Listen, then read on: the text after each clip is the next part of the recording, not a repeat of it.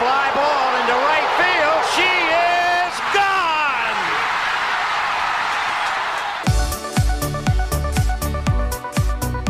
我是爱运动的子路，跟你一起聊聊运动赛事，聊聊中华职棒中心兄弟象。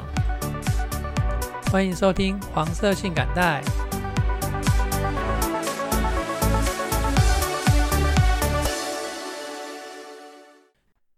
欢迎收听黄色性感带第五十七集节目，我是爱弄的子路。那这集节目的一开始啊，我先来讲一下这一集的节目规划哈。那前半段呢，还是一些体育赛事的介绍；后半段呢，啊，因为现在棒球的新闻也不多嘛，职棒的新闻不多嘛，所以我就来聊一下呃运动伤害。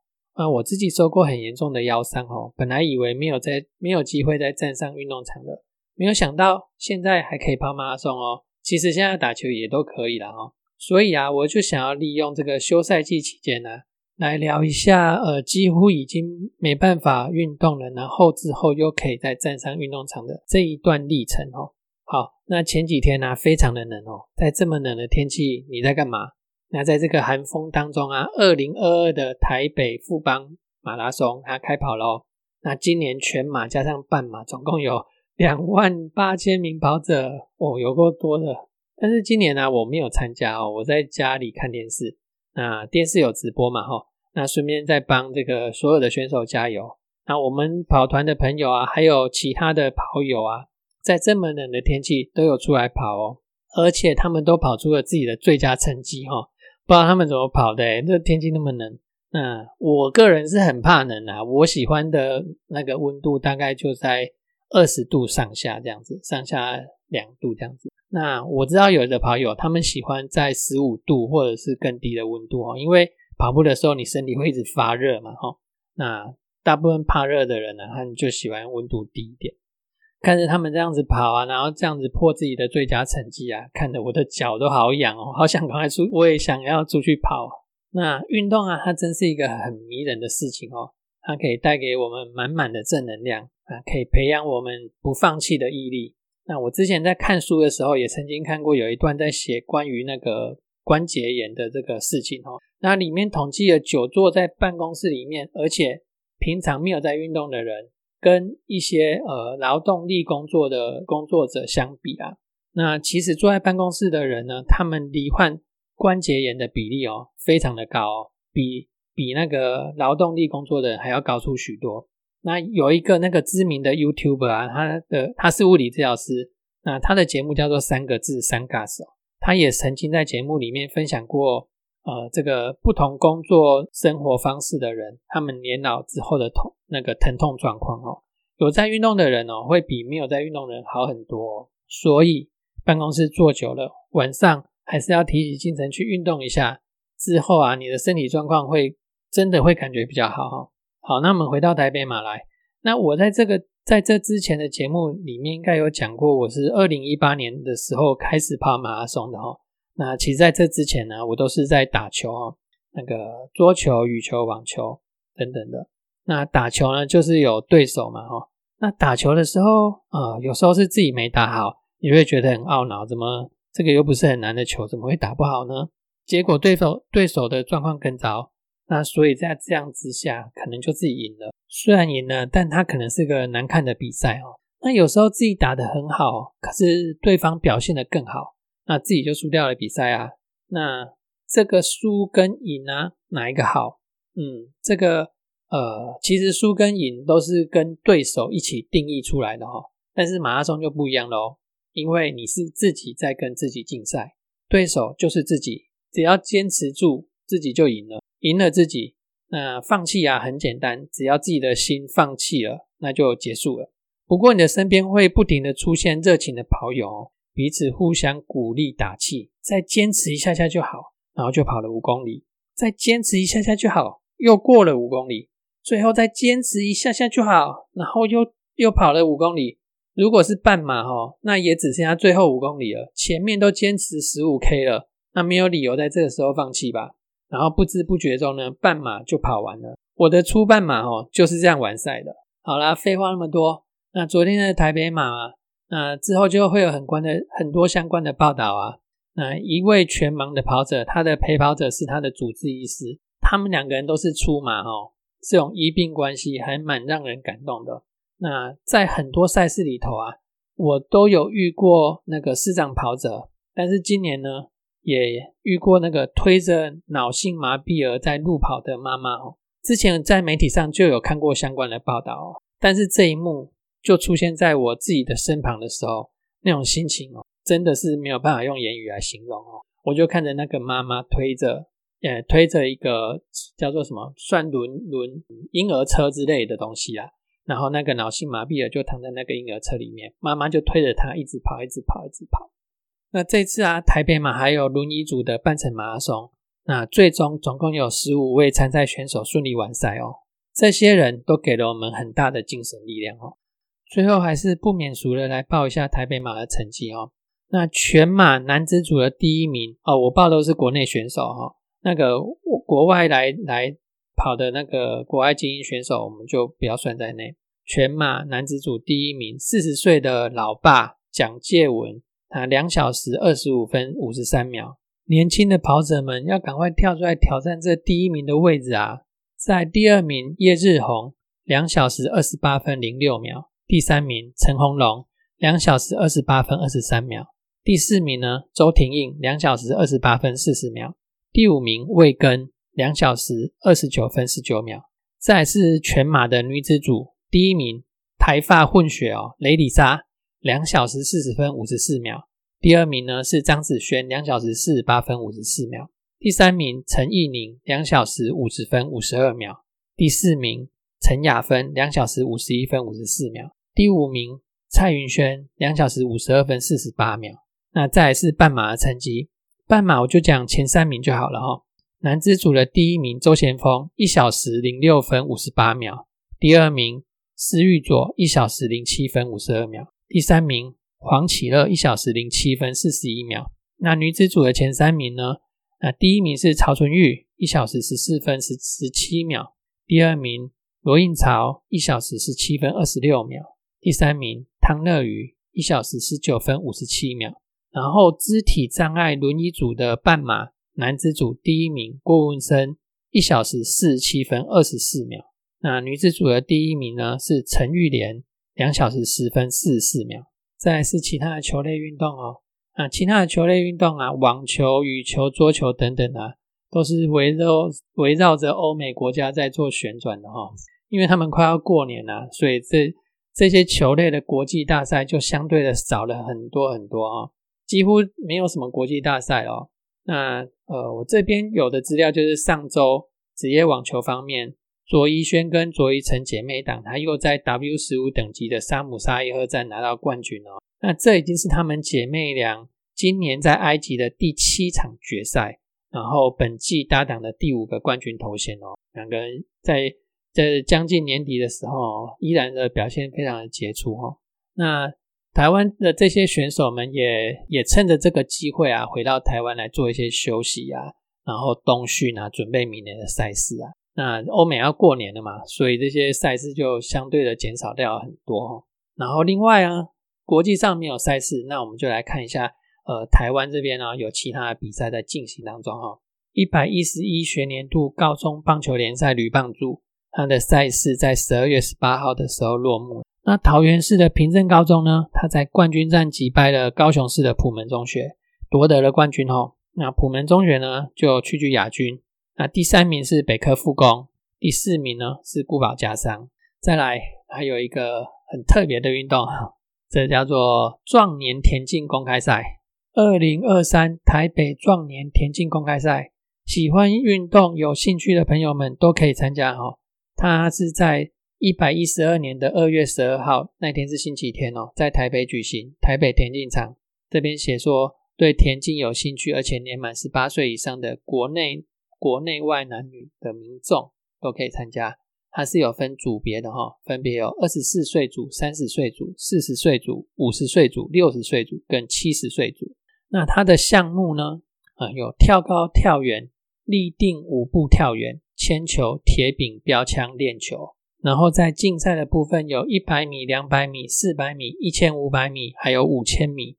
然后三千米的竞走跟五千米的竞走。想要参加的朋友，你现在就可以开始准备了。好，那休赛季期间呢，我的节目就是隔周上哦。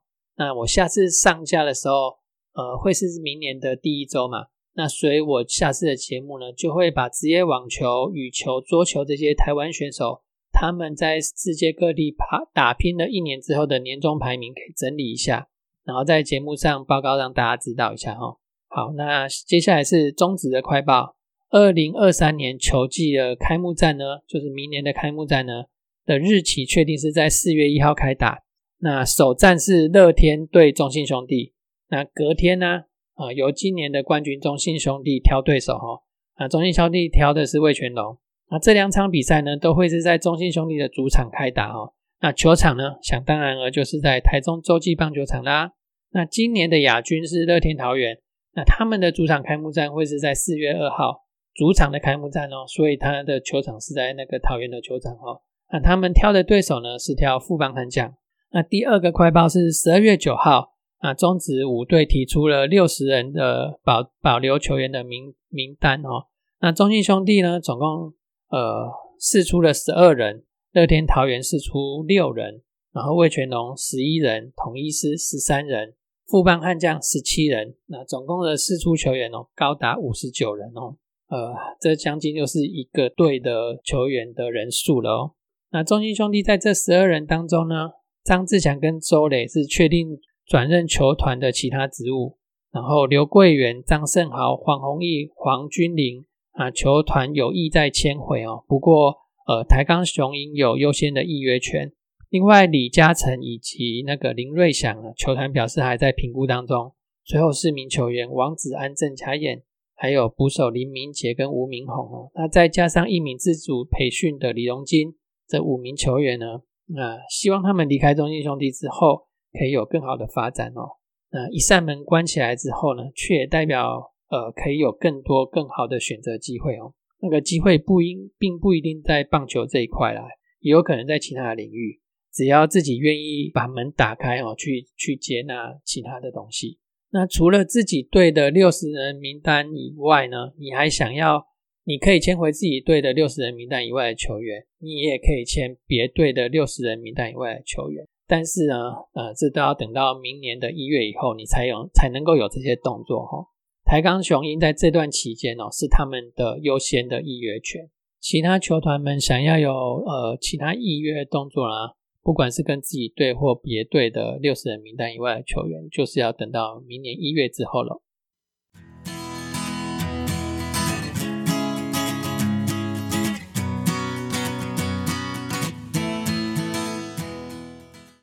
节目的第二 part 的部分呢，来聊一下我的腰伤跟他的治疗过程。你应该很少听到有一个二十岁的年轻人，他就会有腰痛的状况哦。那我就是那个年轻人。那记得呃以前呢，我爸都还会带我去给秘医啊去做呃那叫做矫正还是叫做呃复健啊？那应该不叫复健啊，那应该叫做就是像国术馆那种，有的还没有招牌哦。那我爸就会四处去打听，说哪里有厉害的秘医，然后就带我过去用。那其实我觉得我没有好的原因，也是因为都是给那些秘医处理吧，所以一直都没有好。那到我三十岁的时候呢，我严发作到严重到不能走路哦，整整在那个家里躺了一个礼拜哦，完全不能走路。我以为我的人生就这样毁了哈。啊，我这边要补充说明一下。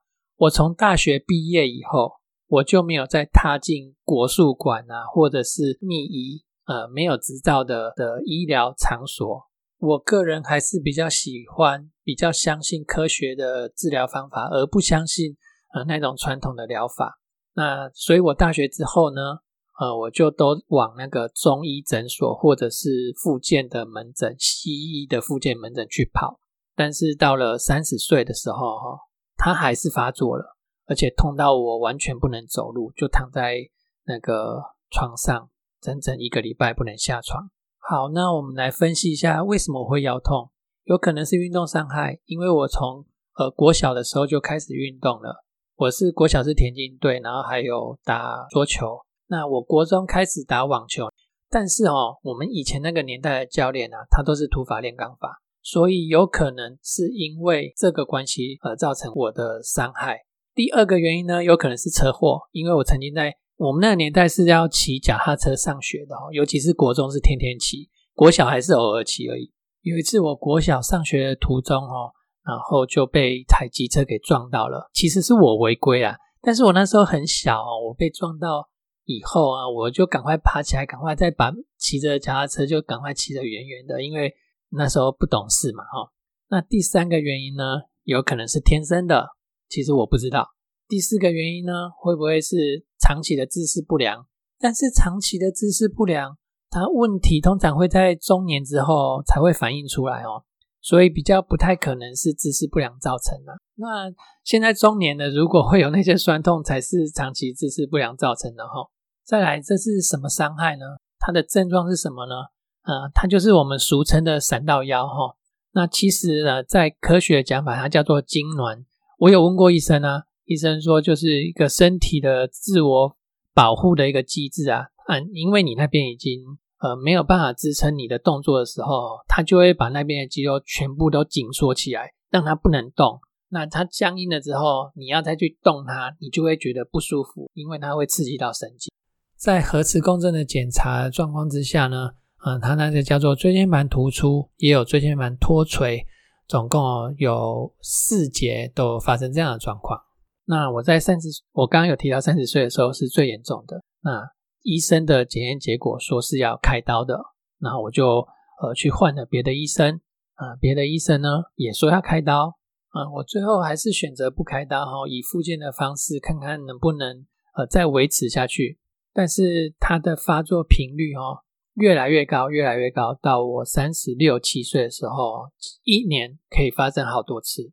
我我已经没有提重物啊，没有打球运动，什么都没有做咯，但还是可以这样发作哈。呃，那时候的心情非常的沮丧，然后就有一个同事啊，他就介绍我一个呃一个养生会馆的按摩师，他叫我去给那个按摩师按按看，因为他说他去那家按摩的时候。他有听那那个按摩师讲了一些理论哦，他觉得这个按摩师蛮不错的。那我前面有提到哦，我在二十岁，呃，甚至说应该说大学毕业以前哦，我不晓得跑过了多少的国术馆或者是秘医了。结果你今天跟我讲一个养生会馆的按摩师，他还不是国术师哦。我考虑了几天之后，我就去给那个按摩师按了，因为当时的心情哦，真的是非常非常的糟。好像整个宇宙都已经垮下来了，整个要怎么怎么像基督教讲的，上帝都把你的门通通都关起来了。那唯一一个一扇门就是那个养生会馆的按摩师，我就真的去给他按哦。那个按摩师哦，帮我按完之后跟我说：“你这个肌肉僵硬到气血完全不会循环吗？这个不痛才有鬼哦。”然后我就问他要怎么办呢？他说：“我没办法帮你怎么办？你不用再来找我了。”他讲这句话的时候，我就吓到了，因为一般的国术馆啊，或者是那些诊疗的诊所，他都会说你这个要常常来啊，一个礼拜要来个三四次哦，你才会好哦。结果他居然跟我说，我叫我不要再去找他，我去找他也没有用，他没办法帮我什么任何一点忙。那到底怎么办？他说我唯一的解法就是靠我自己。腰部肌肉又细又长哦，它本来就不耐操，你又硬要操它，当然会把它操坏啊。那要用的肌肉是深层的肌肉哦，因为你不会运用深层的肌肉的力量，因为你的深层肌肉没有力，所以你要学习怎么使用它。那所以我唯一的解法呢，就是就是去把深层的肌肉力量给练起来。于是在这个时候呢，呃，我就认识了一个名词，叫做皮拉提斯。然后我上网 Google 皮拉提斯是什么东西？它是一个呃二次世界大战战后啊，美国发明出来哦，要帮忙那些呃在战场上的老兵做复健的一些运动的招式。那我就去找了皮拉提斯的老师来学这个运动。然后在学皮拉提斯的的这个过程中呢，呃，我仍然持续的偶偶尔会再继续痛起来。然后我又回去找那个按摩师，那个按摩师就说：“不要急，就是要练。在这个练练的过程中呢，你有没有觉得你的痛不像以前那么痛了？然后你有没有觉得，呃，你的恢复，你痛完以后的恢复，以前可能要五天一个礼拜才会好。你有没有觉得你现在用比较短的时间，你就不会再那么痛了？诶，我感觉一下，还真的有像他讲的这样子，所以我就继续的练。在这个继续的练的过程中呢，呃，我们同事啊，他有膝盖的十字韧带断裂，然后去做手术，接回来之后，呃，他就去找了物理治疗师呢，呃，帮他做治疗。那我们在中午吃饭聊天的时候，他就跟我讲了物理治疗师这个有别于医生的角色。每个医生啊，都叫我要开刀，然后我去给物理治疗师看了之后呢，物理治疗师叫我不要开刀。他说这种东西开刀也没有用啊，你的肌肉就已经是没有力了，才会造成你有这样子的问题。那你开完刀之后，你的肌肉仍然是没有力的，所以你这个开完刀。可能一两年内你不会感觉不舒服，那久了之后，因为你你的你的真因就是肌肉没有力嘛，那个问题依然存在，所以开刀两三年之后，你的问题还是会反映出来。所以最终的解法呢，物理治疗师教我的也是去把深层肌肉的力量给练起来，那跟那个按摩师教我的是一样的道理，那我就很开心了，我就继续在朝着皮拉提斯的这条路呃继续前进。那在这当中呢，我又学到了一一个招式，是瑜伽里面的腹式呼吸。腹式呼吸是一个非常常见而且简单的运动方法，它就是利用自己呼吸的力量哦，然后施予你的腹部一些比较大的压力。那你的腹内压增加了之后呢，你的深层肌肉就必须要用力去抵抗它。那在这样子的一个循环当中呢，去运动你的深层肌肉。它跟皮拉提斯的练法不见得会是一样的，但是这个道理是相通的。那最后的结果呢，也是一样的。那我在这条路上走了三年、四年之后呢，我才开始跑步哦，我才敢跑步啊。应该说，因为我中间我都还不太敢剧烈运动，因为我怕又发作。那其实物理治疗师也跟我说，我可以大胆的去打球，不会有问题哦。所以我又回到运动场上了。现在打球、跑步都没有问题了。我没有开刀，我没有采纳这个骨科医师还是复健科医师给我的那些开刀的建议。那我用的就是呃物理治疗师那个按摩师给我的建议去加强我的核心哦，那我现在哦呃几乎不会腰痛了。所以呃你们家里呢，如果有人腰痛的话，呃，或许可以采用这个方式哦，去给物理治疗师评估一下，那或者是去去学瑜伽、学皮拉提斯，去增加自己深层肌肉的力量，那也可以也可以达到改善腰痛的这个目的哈。这就是久病成良医啦。好啦，以上就是我的分享，那希望这个分享呢对你们是有帮助的。好，以上是本期的节目，谢谢你收听且收听到最后。我们下一集再见，拜拜。